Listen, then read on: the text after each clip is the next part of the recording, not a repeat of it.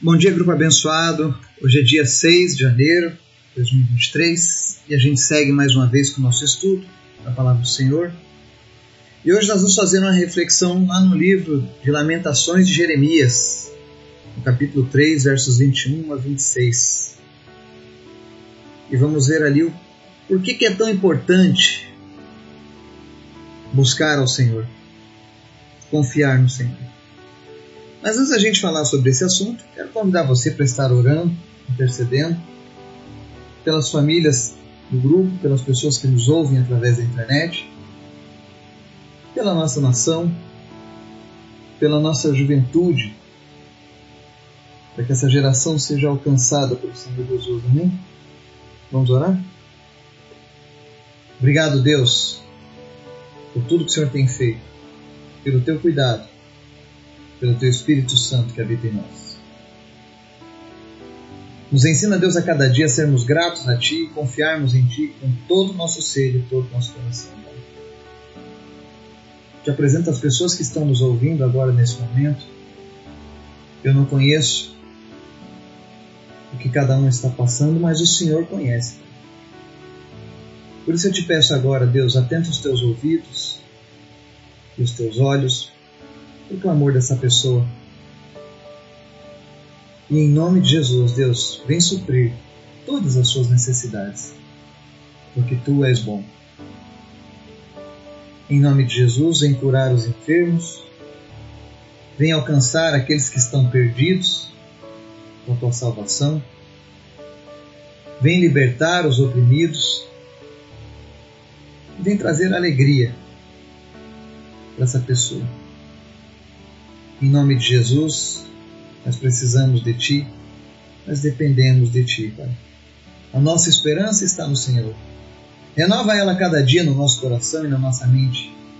Não permita, Deus, que as adversidades, que as dificuldades venham tirar o foco do Senhor em nossas vidas. Nos lembra todos os dias de quem nós somos em Ti e daquilo que está dentro de nós, que é o teu Espírito. Fala conosco, Pai, e nos ensina, em nome de Jesus. Amém. Texto de hoje, lá em Lamentações 3, 21 ao 26. Ele diz assim: Todavia, lembro-me também do que pode me dar esperança. Graças ao grande amor do Senhor é que não somos consumidos pois as suas misericórdias são inesgotáveis, renovam-se cada manhã. Grande é a sua fidelidade, digo a mim mesmo, a minha porção é o Senhor, portanto, nele porei a minha esperança. O Senhor é bom para com aqueles cuja esperança está nele, para com aqueles que o buscam. É bom esperar tranquilo pela salvação do Senhor. Amém? Aqui nós vemos a carta escrita por Jeremias durante o período conturbado do cativeiro, do início do cativeiro babilônico. Jeremias escreveu a maior parte desse livro de lamentações, ditando ao seu auxiliar Baruch, pois ele estava dentro de um poço, aprisionado, com água na cintura, provavelmente. E mesmo em meio a tanto desespero, ele sabia que ele podia continuar confiando em Deus. E é por isso que ele diz essa palavra, né? Graças ao grande amor do Senhor é que nós não somos consumidos, pois as suas misericórdias são inesgotáveis. Imagine que nós éramos inimigos de Deus por causa do nosso pecado. No passado, por conta do pecado, Deus mandou o dilúvio Mas aí Deus viu que apenas aquela morte física não ia resolver o problema do ser humano. Ele precisava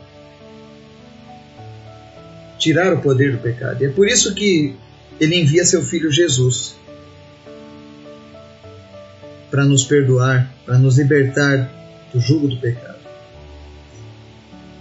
E é interessante que até o dia de aceitarmos a Cristo, Aquilo que nos mantém de pé é a misericórdia dele. É por isso que a gente fala do amor de Deus. Nós fizemos algo terrível para Deus, que foi desobedecer a Ele através do pecado. Mas ainda assim a palavra diz que Ele é longânimo, Ele é paciente, Ele é tardio em irar, porque a sua misericórdia é inesgotável. Hoje nós estamos vivendo a misericórdia do Senhor. E se você ainda não entregou a sua vida, aproveite essa dádiva que o Senhor tem concedido. Se você está vivo hoje é porque o amor dele é grande. Mas o Senhor ele quer as nossas almas, ele quer as nossas vidas protegidas e guardadas por ele. A palavra diz aqui: grande é a sua fidelidade. Ele é fiel à sua palavra. Nós não somos tão fiéis, mas ele é fiel. E aqui nós vemos algo forte por parte do profeta. Ele diz assim: A minha porção é o Senhor, portanto nele porei a minha esperança. Ou seja, o mais importante para o profeta era o Senhor. E para você? Qual é a sua porção? Ela é fatiada? Ou ela pertence apenas ao Senhor? A tua esperança está no Senhor ou está nos homens? A tua esperança está em Deus ou está nos, nas religiões, nas promessas humanas? Eu digo isso porque o versículo seguinte diz assim: O Senhor é bom para com aqueles cuja esperança está nele, para com aqueles que o buscam. Tem pessoas que dizem às vezes, ah, Deus não é bom, porque se fosse bom isso não acontecia, isso não seria assim. Mas eu sempre digo para essas pessoas: quantas vezes você colocou sua esperança em Deus e buscou somente a Deus? E na grande maioria das vezes, 100%, é, eu nunca fiz isso. Como que eu vou experimentar a bondade de Deus se eu não quero?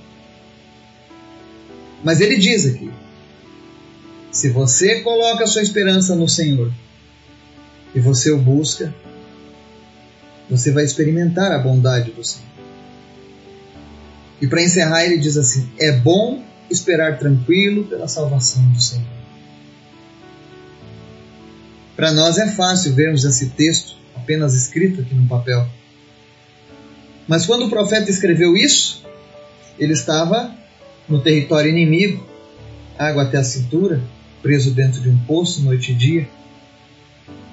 Muitas pessoas sendo assassinadas pelos babilônios. Mas ele diz: é bom esperar tranquilo pela salvação do Senhor.